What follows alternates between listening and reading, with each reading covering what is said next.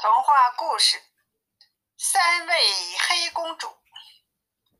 敌人包围了东印度，他们说不拿到六百块钱，绝不撤走。于是城里就鸣锣宣告，说谁能拿出六百块钱，就让他当镇长。那时候有个穷渔翁，正和儿子在海边打鱼，敌人来了，掠走了他的儿子。给了父亲六百块钱，父亲拿着钱交给了城里的要人，敌人退去了，渔翁便当了镇长。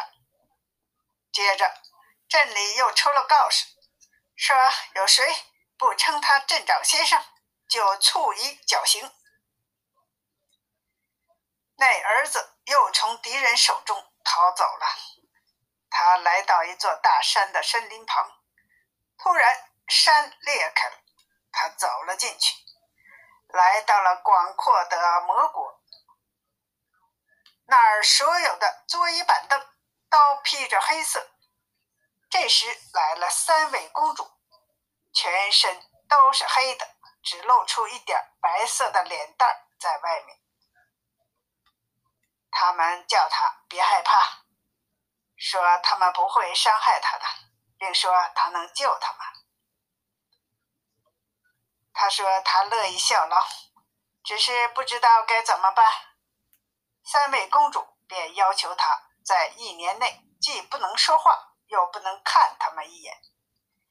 不过他有什么需要，尽管开口，只要他能做到，就尽量满足他。于是他在那里住了下来。过了一段时间，他提出要去爹那儿，他们就答应了。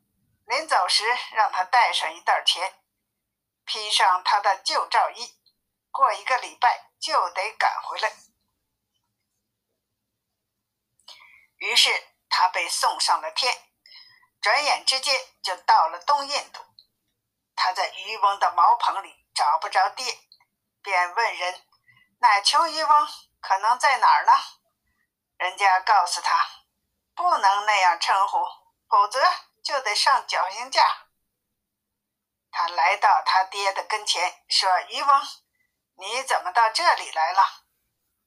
他爹说：“你可不要那样大呼小叫的，如果让镇里的人要听见了，就会被送上绞架的。”可他却不肯改口，于是被带向了绞架。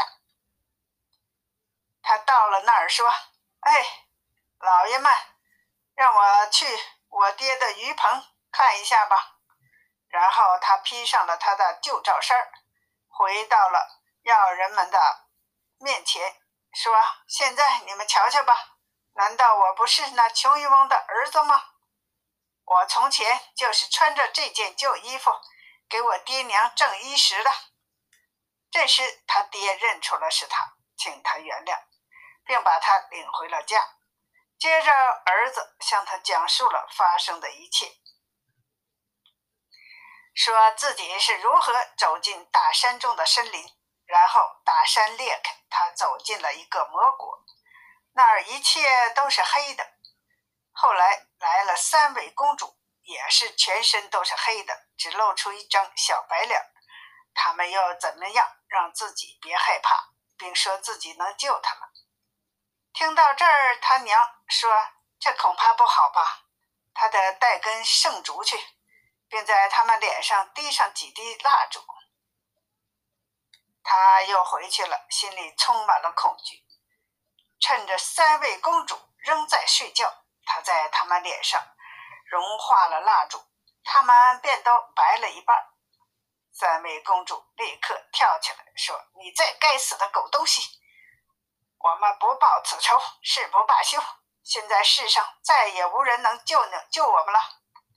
我们还有三个兄弟，他们仍被七根铁链铐着，到时候他们会把你撕得粉碎。